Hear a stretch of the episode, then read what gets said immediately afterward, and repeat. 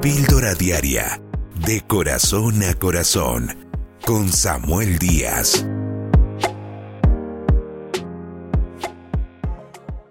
Hablaba en estos días con una persona que está queriendo conocer de las cosas de Dios y poníamos el tema de la eternidad.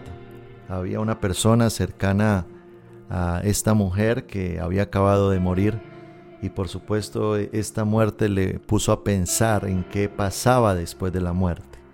Y conversamos un rato entendiendo bíblicamente de que la Biblia nos orienta muy claramente de lo que pasa después de la muerte.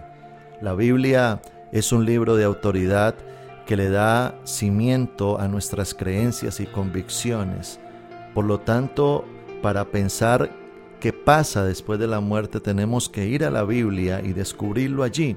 Y la Biblia no esconde esta verdad, sino que la muestra de manera muy clara en diferentes porciones bíblicas hablando de que hay algo más allá de la muerte. De hecho, cuando Jesucristo muere en la cruz del Calvario y resucita el tercer día, Él se presenta ante los discípulos y les dice, yo voy a subir al cielo, pero voy a ir a prepararles lugar para ustedes.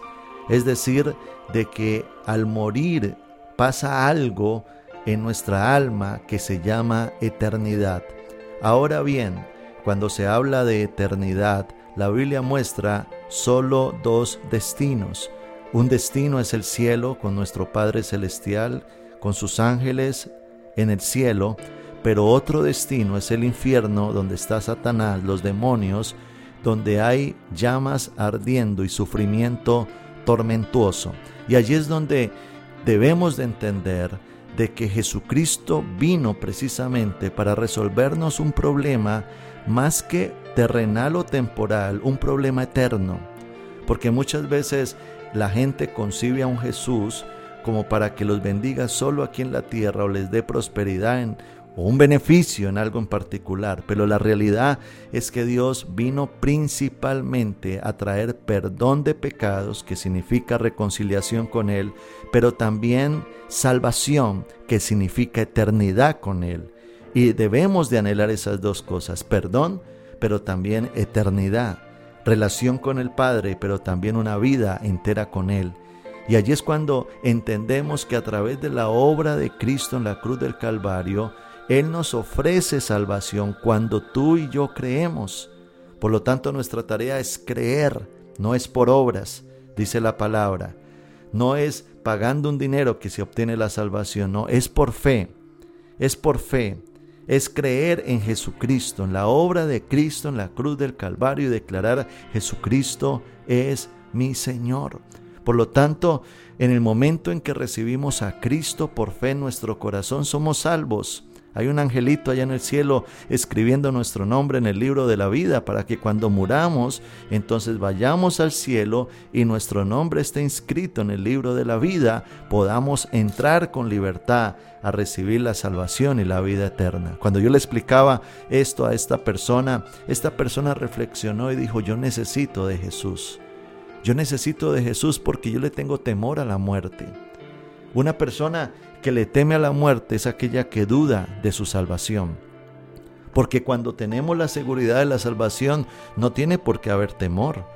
Porque la Biblia dice que el morir es ganancia. El morir es estar en un lugar mejor, en la presencia de Dios. Por lo tanto, ¿quién no va a desear una vida mejor?